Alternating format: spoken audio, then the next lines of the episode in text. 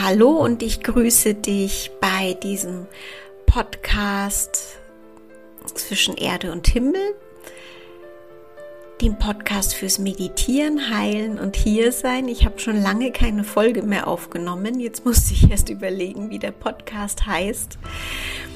Und ich freue mich heute ganz besonders, dich auf eine ganz persönliche Reise von mir mitzunehmen. Und zwar ist diese Woche mein Buch in den Probedruck gegangen. Und manchmal sieht man ja einfach, dass ein Buch erscheint oder jemand ein Kunstwerk macht oder ein Film oder was auch immer. Und man sieht eigentlich den ganzen Prozess dahinter nicht und auch nicht, was es für den Menschen bedeutet hat, wie das überhaupt zustande kam und so weiter. Ich persönlich interessiere mich immer sehr für die Geschichten dahinter weil ich einfach das eine spannende Reise finde von Künstlern, egal ob Schauspieler, Schriftsteller, ja, wer auch immer. Und deswegen möchte ich dich auch unter anderem heute mit auf diese Reise nehmen und dir Hintergründe erzählen über darüber, wie das Buch überhaupt zustande kam oder diese Idee dazu kam dann möchte ich ähm, ja dir einfach den Weg zeigen und vielleicht macht es dir Mut, wenn du auch an einem Projekt bist, was vielleicht sehr langatmig ist oder wo du immer wieder Zweifel vielleicht hast, wo du aufgeben möchtest. Vielleicht macht dir diese Folge Mut und ich freue mich, wenn ich sie mit dir teilen darf. Bis gleich.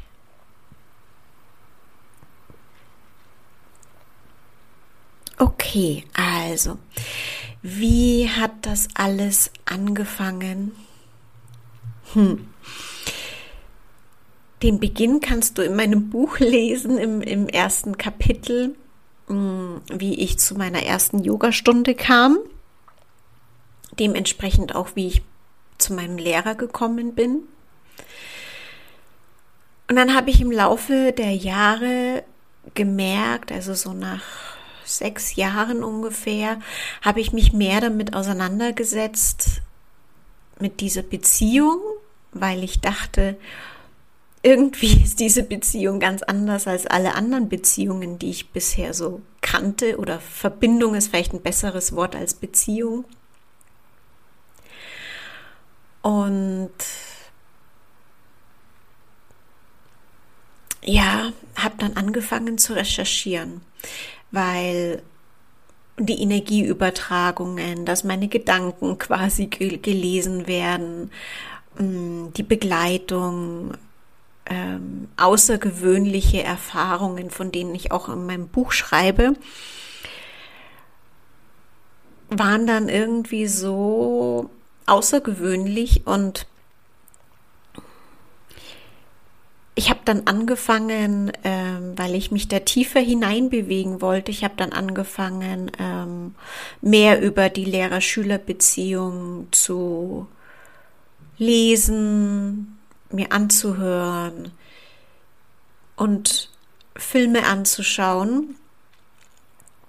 Und habe mich äh, wirklich erstmal mit dem Internet, mit Internetrecherchen beschäftigt, weil hier ich kannte hier niemanden in meinem Umfeld, der einen spirituellen Lehrer oder eine spirituelle Lehrerin hat.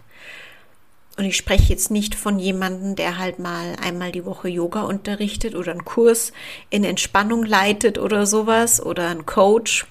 Ähm, davon spreche ich nicht, sondern wirklich die Beziehung zwischen Guru und Schüler, wie sie in Indien ganz selbstverständlich gelebt wird, wie sie im Buddhismus ganz selbstverständlich gelebt wird, im Sufismus.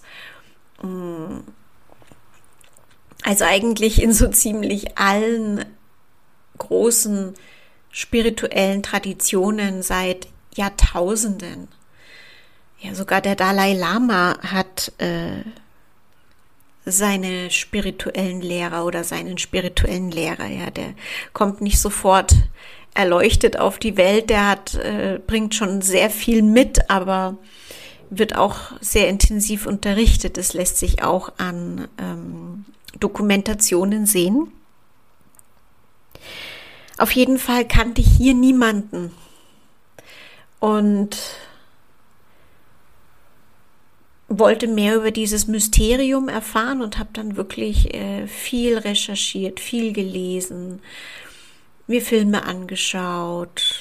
Und dann habe ich gedacht, ja, ich bin ja nicht die Einzige bei meinem Lehrer und kann äh, ja die anderen befragen, wie sie das alles so empfinden, was sie für Erlebnisse bereits hatten, wie sie ihn kennengelernt haben und so weiter und so weiter.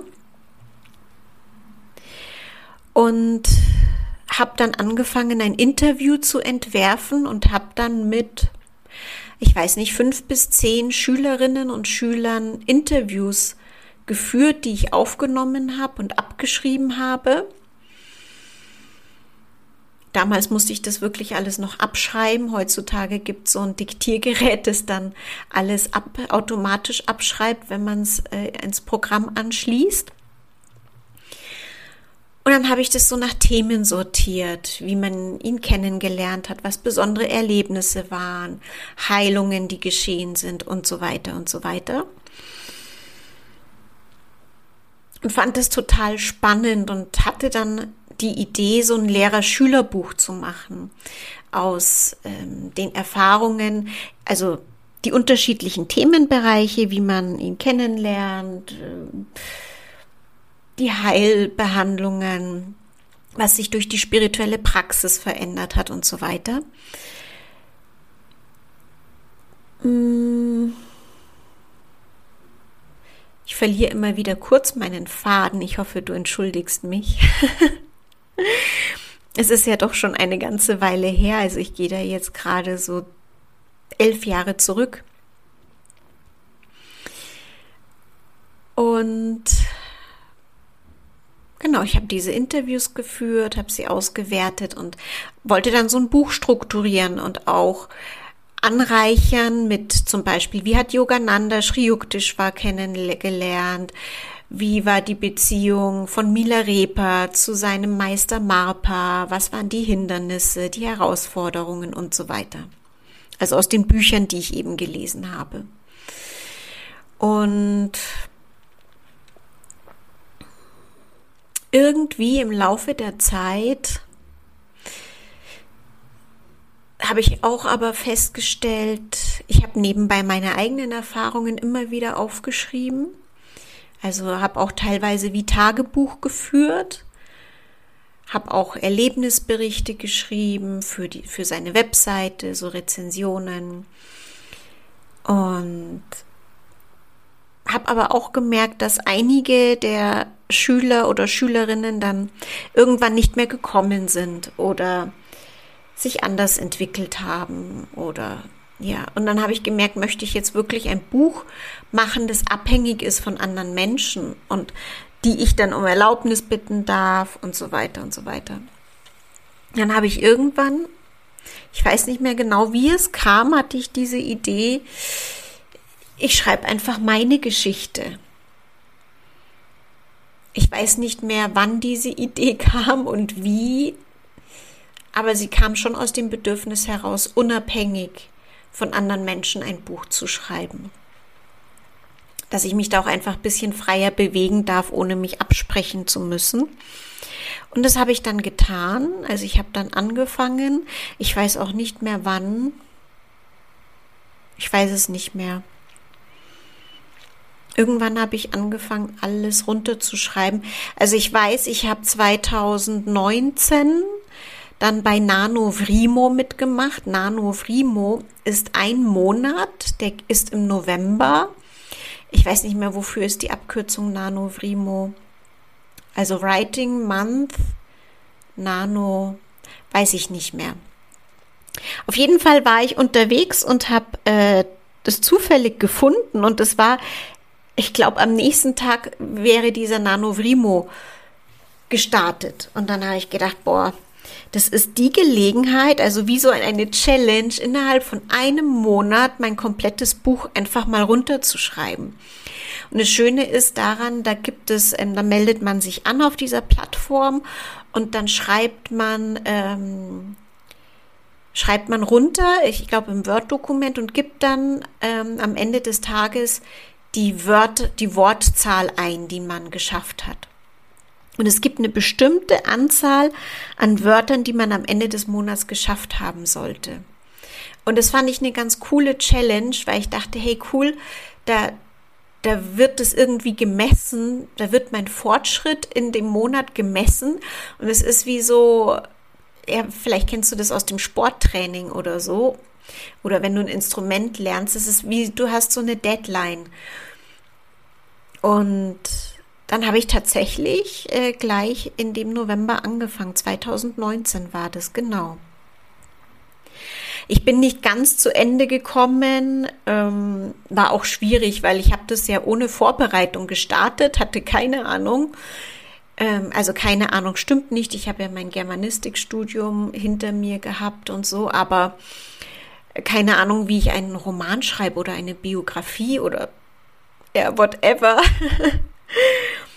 habe auch da keinen Kurs belegt, habe einfach nur runtergeschrieben.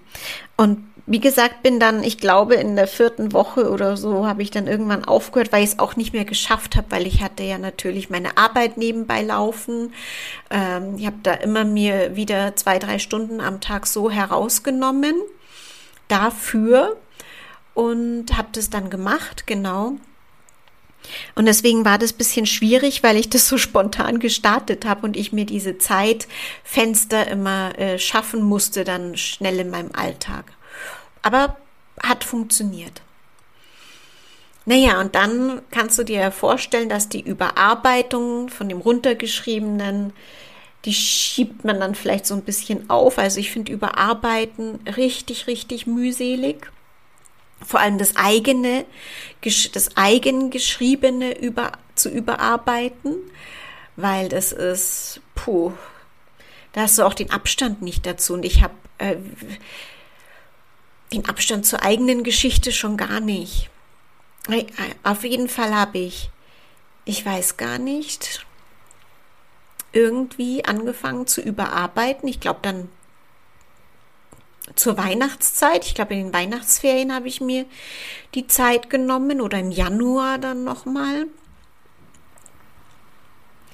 Genau, und dann kam ähm, die Pandemie mit dem Lockdown. Und dann habe ich mir gedacht, hm, ist ja auch eine Chance, so ein Projekt zu Ende zu bringen. Also die Zeit zu nutzen, um so ein Projekt, was man ja hauptsächlich macht, wenn man zu Hause sitzt, am Schreibtisch, ähm, dieses Projekt zu Ende zu bringen. Mm. Und da habe ich dann wirklich angefangen, das zu überarbeiten und zu schreiben. Und nee, das stimmt nicht. Doch, das stimmt schon. 2020 hat die Pandemie angefangen. Ja, genau. Und dann habe ich es überarbeitet und überarbeitet und ergänzt und weitergeschrieben. Und ja, das war schon eine sehr intensive Zeit. Dann habe ich es wieder liegen lassen, ähm, weil in meinem Leben sind passieren ja dann immer unterschiedliche Dinge. Ich habe unterschiedliche Jobs. Ich habe äh, in der Praxis passiert bei mir einiges. Ähm, also auf meinem eigenen inneren Weg. Und ich musste das immer beiseite legen und ruhen lassen und habe dann jetzt in dem 2021, in dem weiteren, ah, in dem langen Lockdown im Winter, dann angefangen, das noch weiter zu überarbeiten, was schon herausfordernd war, weil ich einfach immer gearbeitet habe und das Schreiben nebenbei gemacht habe. Und da brauchst du halt schon, ich weiß nicht, ob du das kennst, aber da brauchst du schon einen freien Kopf. Da ist es gut, wenn du erholt bist, da ist gut, wenn du ungestört bist, wenn du ein paar Stunden dein Handy zur Seite legen kannst und so weiter. Also das war, aber ich habe es gemacht, ich habe es weiter überarbeitet, ähm, Kapitelüberschriften versucht zu finden und habe es dann so weit versucht vorzubereiten, dass es jemand Korrektur lesen kann. das Ding war, dass ich äh, aus der Arbeit, ich habe ich hab ja beim Daniel im Verlag mitgearbeitet und da mitgeholfen, dass drei Bücher publiziert wurden. Und zum Teil wurden sie lektoriert von Mitschülern, Mitschülerinnen. Bei dem letzten Buch war eine Lektorin am Werk und ich wusste, naja, eine professionelle Lektorin kostet 1000 Minimum bis 2000 Euro für so ein Projekt. Ich hatte auch schon die, das Jahr davor, hatte ich mit einer Frau Kontakt oder zwei Jahre davor äh, wie, das wollte ich mir eigentlich einen Coach holen, wie ich jetzt ein Buch, wie ich jetzt das Buch schreibe und so weiter. Aber es war tatsächlich immer so, dass mir die finanziellen Mittel gefehlt haben, mir da Unterstützung zu holen. Ich habe tatsächlich aus YouTube Videos, ich habe in YouTube recherchiert, wie man gut schreibt, wie man spannend schreibt, was der Schreibstil ist, wie man sich äh, selbst einteilt. Ich bin auf Instagram jemanden gefolgt, die schreibt und habe versucht, mir eben so einiges anzueignen. Mm. Ja, was jetzt für mich nicht schwierig ist, weil ich habe das Schreiben schon immer geliebt, ich habe den Deutschunterricht schon immer geliebt. Wie gesagt, ich habe mein Germanistikstudium, das war immer ein Traum von mir, Germanistik zu studieren, auch wenn ich wusste, dass es nicht viel Geld bringen wird, wenn ich nicht in den wirtschaftlichen Zweig irgendwie gehe oder in den Verlag. Mm. Ja, und habe dann ähm, mir diesen Traum des Studiums erfüllt und ich hatte schon immer den Traum, ein Buch zu schreiben. Ich wusste nur nie, dass es irgendwann über meine eigene Geschichte wird. Ich habe schon Romane angefangen gehabt, die über andere Geschichten gehen ja, eine Frau, die irgendwie keine Hoffnung mehr hat im Leben und dann kommt, keine Ahnung, passiert irgendwas in ihrem Leben und auf einmal kommt die große Wende so ungefähr. Also immer so dieses Hoffnungslosigkeit, Hoffnung, ein Weg, der sich öffnet. Naja, jetzt bin ich abgeschweift. Äh, okay, ich habe ähm, gewusst, eine Lektorin ein, oder eine Korrektorin oder ein Korrektor, ein Lektor ist nicht leicht äh, zu finden und nicht leicht zu bezahlen. Also die Lektorin von Daniels Buch zwei Jahre zuvor hat gesagt, es ist nicht ihr, ähm, äh, wie sagt man, Genre. Hat mir ein paar Empfehlungen gesagt, aber ich wusste halt, also es ist mitten in der Pandemie. Ich habe ähm, mehrere Nebenjobs gehabt, damit ich mich ganz gut über Wasser halten kann, aber halt gerade so. Also Lektorin, Korrektorin kam nicht in Frage. Dann habe ich gedacht, was mache ich jetzt? Kann ich das irgendwem zum Korrekturlesen geben? Und da hat sich tatsächlich eine Freundin und Teilnehmerin von mir gemeldet. Ich weiß auch gar nicht mehr, wie das dazu kam und hat sich dazu bereit erklärt, das zu, zur Korrektur zu lesen. Das Schöne war, dieser Mensch hatte einfach Platz, also inneren Platz, was ja wichtig ist, oder auch im Leben Platz dafür. Mm, und war ein Mensch, wo ich mich auch da so anvertrauen konnte, weil es hat tatsächlich, ich habe tatsächlich gezögert, weil ich in dem Buch schon ganz andere Dinge von mir preisgebe, mich irgendwie auch ausziehe, mm, mich auch angreifbar mache, weil einige Dinge hier nicht so anerkannt sind. Es ist nicht besonders, es wird nicht besonders unterstützt und anerkannt, wenn man den spirituellen Weg hier geht, also einen richtigen spirituellen Weg mit wirklichen Höhen und Tiefen, mit Lichtenergien, ähm, dass die Kundalini erweckt wird. Dann auch die Beziehung, wie ich gesagt habe, Guru, Schüler, Lehrer, Schüler, wird hier immer gleichgesetzt mit, du machst dich abhängig von jemand, sei vorsichtig, ist eine Sekte, bla bla bla.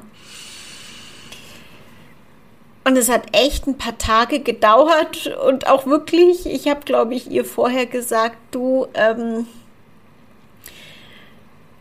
ich weiß, du, du hast eine sehr ehrliche Art, Feedback zu geben und das weiß ich sehr zu schätzen, aber ich bin hochsensibel, was, was, diese, was dieses Buch angeht. Das habe ich dann vorausgeschickt. Normalerweise kann ich Kritik äh, sehr, sehr gut vertragen, aber in dem Fall habe ich gemerkt, boah, das ist so persönlich. Und da muss ich ein bisschen aufpassen. Und es war eben schön, ja, weil wir das so offen miteinander sprechen konnten. Und sie hat dann wirklich das Buch, ich weiß nicht, komplett überarbeitet. Und zwar so, dass man es wirklich verstehen kann und auch drunter geschrieben, wenn sie sagt, das Kapitel war das schwierigste Kapitel überhaupt. Und also ich habe äh, das Manuskript komplett vollgeschrieben zurückbekommen. Das war richtig toll, weil ich stecke so natürlich in meiner Sprache fest, in meinen Formulierungen, in meinem Erlebnis. Ich habe äh, das Manuskript auch noch jemanden gegeben, die gar keine, die offen ist dafür, aber gar keine Erfahrung hat mit zum Beispiel Yoga, Meditation und so weiter. Einfach um zu schauen, wie verständlich ist es für so einen Menschen. Und die hat mir auch ganz viele wertvolle Dinge vorab gesagt, die, wo, wo sie gesagt hat, da versteht sie gar nicht, was da in mir vorgegangen ist oder so. Und ich denke, ach so, okay, dann beschreibe ich das einfach noch ein bisschen besser. Und dann hat nochmal eine Teilnehmerin von mir das überarbeitet, nachdem ich die Überarbeitungen der anderen Teilnehmerin äh, und Freundin ähm, eingearbeitet hatte, was wirklich, wirklich einfach auch viel Zeit in Anspruch genommen hat. Dann hat nochmal äh, jemand das überarbeitet, eine liebe Freundin, die auch in der Redaktion gearbeitet hat. Und ja, das ist halt, wenn du es so oft weggibst, äh, dann kommt natürlich auch immer ähm, Arbeit zurück und Feedback zurück und es braucht einfach auch immer Zeit, um verarbeitet zu werden. Und dazwischen gab es einfach in all den Jahren, also ich wusste, dass es irgendwie geschrieben werden wollte. Aber in all den Jahren war dann, weil so ein Buch zu schreiben ist echt, echt anstrengend auch. Also ich habe mir das immer so schön vorgestellt. Ich sitze in einem Strandhäuschen am Meer, schaue aufs Meer, gehe spazieren, schreibe mein Buch, gehe dann wieder spazieren, schreibe weiter.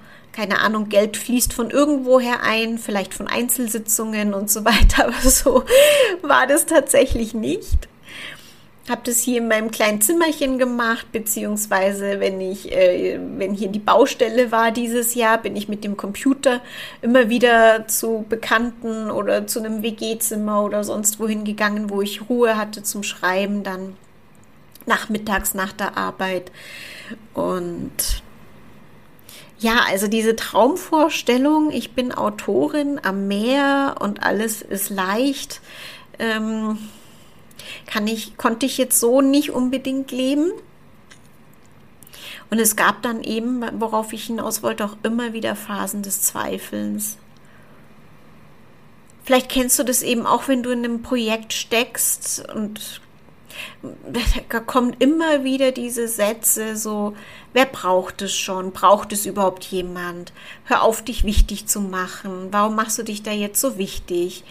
Ist es überhaupt interessant für jemand oder teile ich da vielleicht zu viel mit, auch aus der Gruppe oder von meinem Lehrer oder ähm, also es kamen immer wieder Phasen des Zweifelns und immer wieder das Gefühl aufzuhören und gerade wenn ein ganz besonders sonniger Tag war und ich einfach nur da saß und geschrieben habe und überarbeitet und mir Gedanken gemacht habe. ähm, und das habe ich bei jedem Buch, bei dem ich bisher mitgearbeitet habe, hatte ich einfach immer viele, viele, viele Zweifel und ganz viele Phasen, in denen ich das Buch Wochen oder Monate lang beiseite gelegt habe und dachte, das braucht die Welt doch gar nicht. Und wofür? Und was mich dann doch immer wieder dazu bewegt hat, weiterzumachen, war dass das alles so außergewöhnlich ist, was ich erlebt habe in den letzten 17 Jahren und das alles mein Leben so, so, so sehr verändert hat, was ich, hoppala, Entschuldigung, was ich in Kursen gar nicht sagen kann, was ich nicht aussprechen kann, was, ähm, wofür vielleicht manche Menschen auch nicht bereit sind, das zu hören. Also ich wollte das irgendwie teilen und wusste nicht wie. Und dass es so etwas gibt. Und nicht, dass ich irgendwie belehrend wirke, sondern dass ich das auf äh, bezogen auf mein ganz eigenes Erleben, mein authentisches Erleben ähm, zurückwerfe und, und sage, kann man glauben oder nicht? Also alles, was da drin steht, kannst du glauben oder nicht, kannst du hinterfragen, aber alles, was da drin steht, ist etwas, wo ich tausendprozentig dahinter stehe, weil es meine eigenen Erlebnisse sind, die ich nicht leugnen kann und die ich mir nicht einfantasiert habe oder vorgestellt oder irgendwas. Und das andere war, den Menschen auch zu zeigen, dass es so einen inneren Weg gibt und auch Mut zu machen. Wenn sie die Sehnsucht in sich spüren, sich auf diesen inneren Weg aufzumachen und dass hier so ein innerer Weg auch unterschiedlich unterrichtet wird, begonnen wird. Ähm, wie soll ich sagen? Es ist etwas anderes als eine Therapie, es ist etwas anderes als Coaching, es ist grundsätzlich einfach äh, anders. Und den Menschen, die die Sehnsucht in sich verspüren, möchte ich damit auch einfach Mut machen, sich dem zuzuwenden, der, dem Leben eine andere Tiefe zu geben, eine andere Ebene zu geben und gleichzeitig ungeschönt aufmerksam zu machen, ja, es gibt ganz viel Licht, ja, es gibt ganz viel Liebe und so weiter. Und gleichzeitig kommt so, so, so viele Schatten hervor, wovor, wovor wir permanent wegrennen. Kommen so viel dunkle Dinge hervor, kommen so viel ähm, aus Inkarnationen oder aus, ähm,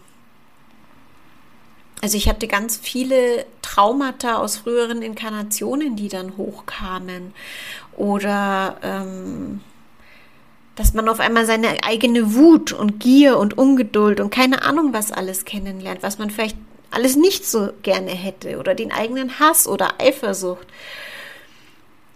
Und Mut zu machen, das nicht wegzuleugnen, sondern dass es eine Folge dessen ist, wenn man sich eben mit Licht beschäftigt. Und eben auch, dass nicht alles nur Licht und Liebe und heile Welt ist, sondern dass es ähm, ganz, ganz, ganz tiefe Läuterungsprozesse sind, in denen wir eigentlich immer mehr von uns aufgeben. Also, dass wir nicht immer mehr werden und anders werden und besser werden, sondern dass wir eigentlich immer weniger werden. Immer weniger werden, um irgendwann zu fühlen, dass wir ja mit allem verbunden sind. Und dass wir auch demütig dem Leben gegenüber werden, demütig dem Göttlichen gegenüber, demütig dem Universum gegenüber ähm, also ganz viele Komponenten, die ich sonst einfach auch nirgends lese, außer bei Meistern, die mit ihren Schülern gelebt haben und sie wirklich unterrichtet haben und geschliffen haben und seziert haben sozusagen, wie Yogananda gesagt hat, dass sein Meister ihn seziert hat, also auseinandergenommen hat bis ins Detail. Ja, und das war mir wichtig zu teilen, dass weder die unsichtbare Welt geleugnet wird, noch ähm, die Schattenseiten, noch das Licht, noch dass es äh, das Göttliche gibt oder nicht. Also ich weiß, dass es das gibt, weil ich habe es unmittelbar, ich kann es unmittelbar in meinem Körper erleben. Mm.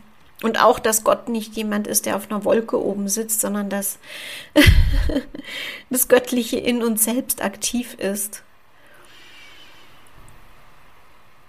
und dass es möglich ist, so einen Weg hier im Westen eingebunden mit Arbeit und Familie und so weiter zu gehen. Es ist nicht leicht. Es ist überhaupt nicht leicht. Es gibt unfassbar viele Ablenkungen. Es gibt ähm, viele Zweifler um uns herum. Es gibt viel mentale Energie um uns herum. Und da ist es ähm, nicht so einfach, so einen Weg hier zu gehen. Es sind auch ganz andere Werte hier wichtig. Ja, es ist wichtig, wie viel Geld man verdient, wie viel Sicherheit man hat, ob man mit 30 schon Familie hat, keine Ahnung, was alles. Aber es fragt einen niemand, wie geht's deiner Seele, wie geht's deiner Sehnsucht nach dem Göttlichen, ja, wie, ähm, wonach ruft deine Seele? Oder ähm, möchte dein Herz nicht Kontakt aufnehmen mit dieser verstorbenen Seele, die du so vermisst? Oder was auch immer. Ja, oder Tierkommunikation, ja, dass Bäume, Pflanzen, Tiere genauso kommunizieren, nur auf anderen Ebenen. Geistwesen, aufgestiegene Meister. Ja, und all dem wollte ich einfach mal Raum geben in diesem Buch. Und gleichzeitig habe ich es tatsächlich versucht so zu schreiben, weil für mich hätte ich es anders geschrieben. Ich habe es versucht so zu schreiben, dass es in Anführungszeichen ähm, immer wieder untermalt und untermauert ist mit den Zitaten von Meistern, mit Geschichten von anderen Schülern äh, in meinem Umfeld oder von Schülern von Meistern oder mit Daniels Texten oder mh, mm, von Harry Edwards im Bereich der Geistheilung. Ja, also das ähm, nicht nur die Brigitte ihren Lehrer toll fand und da ein paar nette Erfahrungen gemacht hat, sondern wirklich auch ähm, nicht ganz wissenschaftlich, aber schon auch bisschen wissenschaftlich zu unterlegen, zu untermauern, dass ähm, mm, ja, dass ich nicht die Einzige bin, die so eine Beziehung führt. In der auch etwas passiert und in der auch ganz viel passiert, was ich nicht verstehe, bis zum heutigen Tag nicht verstehe. Und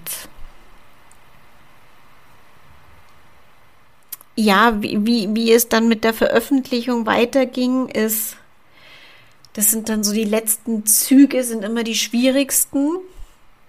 Also ich habe dann auch beschlossen, den Buchsatz selbst zu machen. Ich habe mal für einen Arzt ein Buch gemacht. Da habe ich mir InDesign runtergeladen und das alles gemacht. Aber das war mir, das war wahnsinnig anstrengend und ich musste da auch so ein Abo zahlen. Dann habe ich gegoogelt mal wieder und habe eine Word-Vorlage gefunden als Buchsatz und oder für den Buchsatz und habe mich da ein bisschen eingearbeitet und das ging ziemlich gut, nur das Problem war, dass dann die Schriftart in der PDF im, in, in der Druckerei nicht erkannt wurde, dass ich die Seitenränder erstmal falsch eingestellt hatte und so weiter und so weiter. Und das sind so die Sachen, wo er sagt, oh shit, nochmal überarbeiten. Und ich habe auch kein Auto, keine automatische Silbentrennung gemacht, sondern ist vielleicht für dich nicht wichtig. Ähm, aber weil mir war es wichtig, dass jetzt nicht alle Wörter einfach irgendwie getrennt sind oder so, sondern habe ich dann das auch manuell gemacht und dann hieß es eine andere Schriftart, dann denkst du schon, oh, wieder acht Stunden alles überarbeiten und da können ja dann nur Fehler drin bleiben. Also ich hoffe, dass es halbwegs fehlerfrei ist. Ja, und mein Lehrer hat natürlich auch das Buch dann zum Lesen bekommen, weil ich wollte es natürlich nicht veröffentlichen, ohne dass er nicht drin gelesen hat. Nicht, dass ich ähm, Sachen aus falscher Erinnerung schreibe, Sachen vielleicht verdrehe oder verfälsche oder zu stark betone oder zu sehr abschwäche ähm, oder vielleicht gibt es Dinge, die er da nicht äh, drinstehen haben möchte, weil er da auch eine gewisse Privatsphäre hat und so weiter. Und die Korrekturen, die ich dann bekommen habe, durfte ich dann erstmal ein paar Tage verdauen. Das ist bei mir immer so. Das muss dann erstmal liegen bleiben und dann muss ich das erstmal ein bisschen verdauen. habe ich das auch alles eingearbeitet. Wie gesagt, dann war der Buchsatz und das ist halt schwierig oder das ist halt ein bisschen anstrengend, weil das ist dann, wenn du abends nach deinen zwei, drei Jobs und keine Ahnung was allem ähm, da sitzt und dann versuchst, konzentriert diese Dinge zu überarbeiten. Und es ist, glaube ich, auch einfach die Herausforderung, wenn man ein Buch selbst verlegt und selbst druckt. Weil ich hätte natürlich ein Exposé schreiben können und einen Verlag anschreiben können oder mehrere Verlage. Aber ich hatte keinen Bock, ein Exposé zu schreiben und ich hatte keine Lust, mich bei tausend Verlagen zu bewerben mit dieser Geschichte. Und hab's dann sein gelassen. Hab gedacht, ich will es jetzt auch erstmal einfach so schreiben, wie ich möchte, mit den Titeln, die ich möchte, mit den Wörtern, die ich möchte, mit dem Cover, das ich möchte. Und vielleicht bewerbe ich mich danach bei Verlagen. Aber ich möchte das jetzt erstmal genau so rausbringen und genau dann, wann ich möchte, weil bei Verlagen ist ja manchmal, da gibt es, glaube ich, zwei Termine zur Veröffentlichung im Jahr, ich glaube im Frühling und im Herbst. Ähm, möchte ich jetzt nicht monatelang warten, ob jetzt jemand mein Exposé nimmt oder nicht und wann sie das dann drucken oder nicht. Das, dafür bin ich ein bisschen zu ungeduldig. Und ja, wie gesagt, es ist anders, als wenn jemand einen Buchvertrag bekommt, ja, wo das alles schon bezahlt wird, wo es einen Lektor gibt, wo es jemand gibt, der ein Cover macht und so weiter. Was das Cover angeht, ähm, hat mir eine liebe Freundin geholfen, die auch beim Daniel im Verlag und in seiner Firma mitarbeitet und dort eben ganz viel die Fotos macht, die Fotos bearbeitet, MP3-Covers macht, die Buchcover gemacht hat und so weiter. Und die hat sich dann um das gekümmert, was quasi für mich am unanstrengendsten war, weil das war dann im Retreat im Juli. Dann habe ich gedacht, boah, es gibt ja keine schönere Umgebung als Italien und die Marken ähm, für das Buchcover. Also München oder Umland finde ich so eine schöne Landschaft einfach nicht. Und dann war sie so lieb und hat während des Retreats sich mit mir die Zeit genommen, an einem Nachmittag Fotos zu machen und den Rest einfach komplett selbst zusammenzustellen, zusammenzufügen, zu bearbeiten und so weiter. Also das war wirklich, wirklich so toll. Da habe ich mich richtig gefreut. Und das war dann der Punkt, wo ich dachte, okay, also wenn sie jetzt das Cover schon hat, dann muss ich mich jetzt ranhalten und das Buch fertig machen. Und es war dann fast wie so eine Deadline. Und dann hatte ich jetzt vor, weil ich jetzt ähm, im September einen Monat in Italien verbringen möchte, hatte ich vor, das eben jetzt bis September fertig zu haben, dass der Probedruck da ist, wenn ich komme. Also bevor ich fahre, so herum. Ja. Und jetzt warte ich auf den Probedruck. Jetzt haben wir den 28.08. Jetzt schauen wir mal. Und das ist so die Geschichte, die das Buch genommen hat über elf Jahre hinweg. Ja, und die letzten Tage sind natürlich immer, da weißt du immer nicht, ob du ins Kissen schreien oder weinen sollst, wenn die Dinge nicht mehr funktionieren und du keine Lust mehr hast und du wieder alleine am Computer daheim sitzt und niemand hast, den du fragen kannst. Außer den Support der Druckerei, aber die sind ja auch nicht 24 Stunden erreichbar und wenn du verschiedene Arbeitszeiten hast und nicht immer am Computer bist. Also schon schon immer ein Kraftakt irgendwie. Aber ich bin sehr, sehr, sehr glücklich, weil ich wusste, also ich habe, manchmal denke ich mir, ähm, da sehe ich den Tod als etwas, den physischen Tod als etwas sehr Positives, weil ich denke mir dann immer, was ist das, was ich leben wollen würde, wenn ich nur noch sechs Monate zu leben hätte oder was wäre mir wichtig? Und da war dieses Buch immer an oberster Stelle.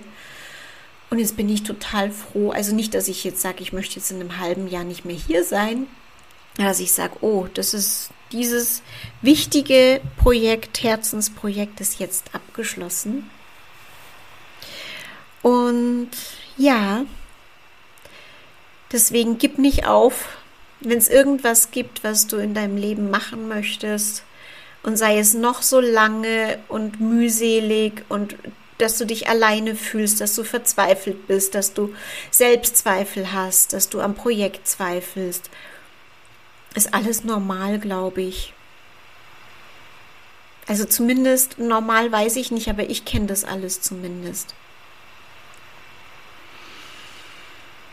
Ja, und vielleicht fühlst du dieses Buch dann auch anders, wenn du es in den Händen hältst, wenn du die persönliche Geschichte dahinter kennst. Ich, meine, meine zwei Lieblingsautoren sind unter anderem Sergio Bambarin und Paulo Coelho, weil sie finde ich, sehr tiefsinnige Botschaften auf sehr leichte Weise und in Geschichten eingebunden transportieren. Und ich fand deren Geschichten auch so toll, auch wie ihre Bücher entstanden sind, was überhaupt ihr Weg war, mit wie vielen Hindernissen es gepflastert war, was sie inspiriert hat. Und dadurch liebe ich diese Bücher und diese Autoren noch mehr. Ja, Genau, also diese Podcast-Folge war jetzt ein sehr, sehr, sehr persönlicher Einblick einfach in die Arbeit des Buchs. Ähm, mir es auch immer gut getan, ähm, von anderen Autoren zu hören, wie sie schreiben, wie sie arbeiten, weil Schreiben ist auch, oder egal was du tust, vielleicht wenn du auch malst oder ein Musikinstrument spielst oder so, es ist so, ähm, Ähm, man macht es sehr alleine. Man ist sehr alleine damit und das ist ein Weg, den man sehr alleine geht und ein Prozess, in dem man einfach nur sich hat und so die geistigen Begleiter. Mm. Und da braucht man einfach Ausdauer und da tut es gut, manchmal jemanden zu hören, der einen Mut macht oder der sagt, komm, gib nicht auf, mach weiter, glaub dran. Und vertrau dem Impuls in deinem Herzen, wenn, wenn du fühlst, dass es wichtig ist, dann mach es. Vielleicht nicht, weil es die Welt braucht, aber weil dein Herz fühlt, dass es wichtig ist. Und ich habe, während ich das Buch auch geschrieben habe dieses Jahr oder überarbeitet habe, habe ich einfach sehr, sehr, sehr viel geweint. Ich habe sehr viel geweint, mir sind sehr oft die Tränen gekommen aus Dankbarkeit, dass ich diesen Weg gehen darf, aus Dankbarkeit, dass ich diesen Lehrer gefunden habe oder er mich oder Gott uns zusammengeführt hat, dass für alles, was ich da erlebt habe, für alles, was es in meinem Leben verändert hat.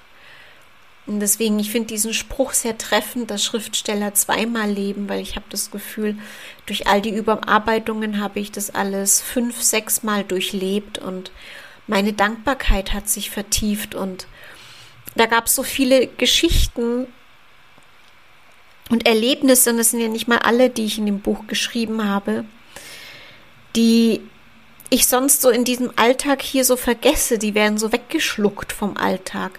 Und ich wollte das aber nicht. Und so haben sie für mich einen Platz und eine Wertigkeit. Und wenn es mal schwierig wird auf meinem Weg oder wenn ich mich nicht gesegnet fühle oder was auch immer mal passiert, dann kann ich äh, dieses Buch anschauen und in die Hand nehmen und weiß, wie dankbar ich sein darf. Also, so etwas ist wunderschön, um Liebe, Dankbarkeit, Licht, Selbstliebe, alles Mögliche wirklich zu vertiefen, zu hinterfragen, zu schauen, wie habe ich das alles erlebt und vielleicht reflektierst du auch, wie bist du auf deinen Weg gekommen? Was zieht dich da an? welche Begegnungen hattest du? Was verändert etwas in dir? Wo zieht es dich hin? Ja, welche Begleitung wünschst du dir? Ja, einfach auch deinen Weg da vielleicht zu reflektieren. Vielleicht auch schon, was hat es alles bereits in dir verändert? Was hat es in dir alles schon geöffnet? Wo hast du vielleicht Angst gehabt und bist froh, diesen Schritt gemacht zu haben und so weiter und so weiter. Ich finde, es macht unfassbar viel aus, das, den eigenen Weg nochmal so zu reflektieren und dadurch zu vertiefen. Ja, das war es soweit von mir. Ich hoffe, dass ich bald einen Soul Sunday mache mit einer ähm, Lesung und mit Fragen von euch, mit Meditation, einfach ein schönes Zusammensein so von Mensch zu Mensch, von Seele zu Seele. Aber darüber halte ich dich oder euch dann in meinem Newsletter auf dem Laufenden. Mm. Ja, ich freue mich, wenn jemand dieses Buch zu sich nimmt und es nicht nur als meine Geschichte sieht, die die Brigitte, die die Persona Brigitte erlebt hat, die so hier ist in diesem Körper, sondern was ich mir wünschen würde, ist, dass dieses Buch etwas repräsentiert, was größer ist als Brigitte und ihre Geschichte, dass dieses Buch etwas repräsentiert, was einziehen darf hier in diese Welt dass es Geistwesen aus anderen Ebenen gibt, dass es die Kundalini Shakti Energie gibt, dass es die göttliche Energie gibt und so weiter. Dass es eine transformierende Lehre gibt, die die Meister uns übertragen haben. Und wenn sie uns so banal erscheint, manchmal beim Atmen zu sein und nicht äh, vorm Spiegel zu stehen und Chakra zu sagen oder sich einzureden, dass man stark genug ist oder was weiß ich, sondern wirklich diese traditionelle Lehre zu vertiefen und dann nach und nach zu entdecken, was das für Schätze wirklich sind. Ähm also ich hoffe, das ist meine Absicht gewesen, in diesem Buch nicht, nicht nur von Brigitte zu schreiben, sondern von dem, was sie alles erlebt hat und was es alles gibt und was alles möglich ist. Das wäre so mein tiefster Wunsch mit diesem Buch. Und dass es dich einfach inspiriert, ermutigt, begleitet, öffnet vielleicht, vielleicht auch vieles hinterfragen lässt entweder in deinem Leben oder in deiner Praxis oder in deinem Umfeld. Ja, und dass es dich berühren darf, vielleicht auf unterschiedlichen Ebenen. Wenn du es mit deinem Herzen liest, wird es dich möglicherweise berühren. Möglicherweise wirst du auch oft lachen. ich habe versucht, einiges an Humor mit hineinzunehmen. Also in diesem Sinne wünsche ich dir einen wunderschönen Samstagabend. Es stimmt nicht, du hörst die Podcast-Folge frühestens morgen am Sonntag. Dann wünsche ich dir auf jeden Fall eine wunder, wunder, wunderschöne Zeit. Und ich halte dich euch auf Instagram auf dem Laufenden, wann das Buch da sein wird. Ich werde es über die Druckereiseite ähm, verkaufen über den Link, weil also verdienen tue ich an dem Buch ungefähr, sagen wir mal, eine Tasse Kaffee oder zwei bis drei Kugeln Eis. Von daher dachte ich mir, dann darf auch ähm, die Druckerei die Arbeit des Verschickens und Einpackens und Bestellannahme und so übernehmen und ich bin örtlich auch etwas freier, dass ich das nicht dann übernehme und gleichzeitig, auch wenn ich das vielleicht nicht persönlich verpacke und verschicke, steckt unfassbar viel Liebe drin für dich. Und ich hoffe, dass sie dich erreicht. Also alles, alles Liebe, deine Brigitte.